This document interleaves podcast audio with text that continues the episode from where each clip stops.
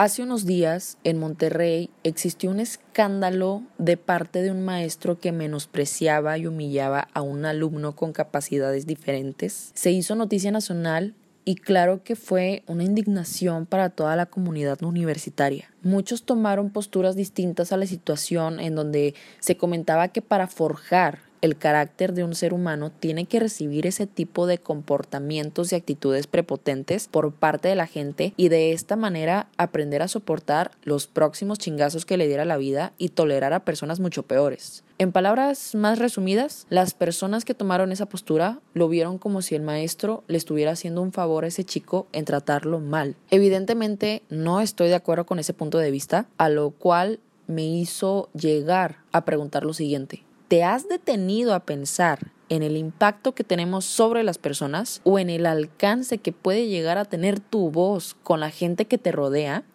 Todos deberíamos estar conscientes de que tenemos una responsabilidad al crecer. En esta ocasión me refiero a una responsabilidad social, en donde es importante que como seres humanos ayudemos a las personas, no importa de qué manera, pero con el objetivo de sumar algo positivo y también contar con la responsabilidad afectiva para tratarlas. Cada cabeza es un mundo y la historia de cada persona es distinta, así como su día a día, por lo que debemos de mantenernos amables en todo momento. Que hayas tenido un mal día no significa que le vas a arruinar el rato a otra persona. Que estés enojado tampoco justifica que te desquites con quienes buscan apoyarte y el hecho de que te encuentres frustrado con tu vida no significa que vas a joderla de los demás con tu negatividad y soberbia. Vivimos hoy en día en una etapa en donde no considero que la sociedad sea más frágil o se ofenda más rápido, sino que la gente ya está cansada de que no las traten con dignidad y está defendiendo su valor como persona. Y no es una cuestión de crear una guerra, pero muchas veces, para ser escuchado, hay que alzar la voz más fuerte. Los niños y los jóvenes de este siglo hemos crecido con lo que vemos, y muchos de los que me escuchen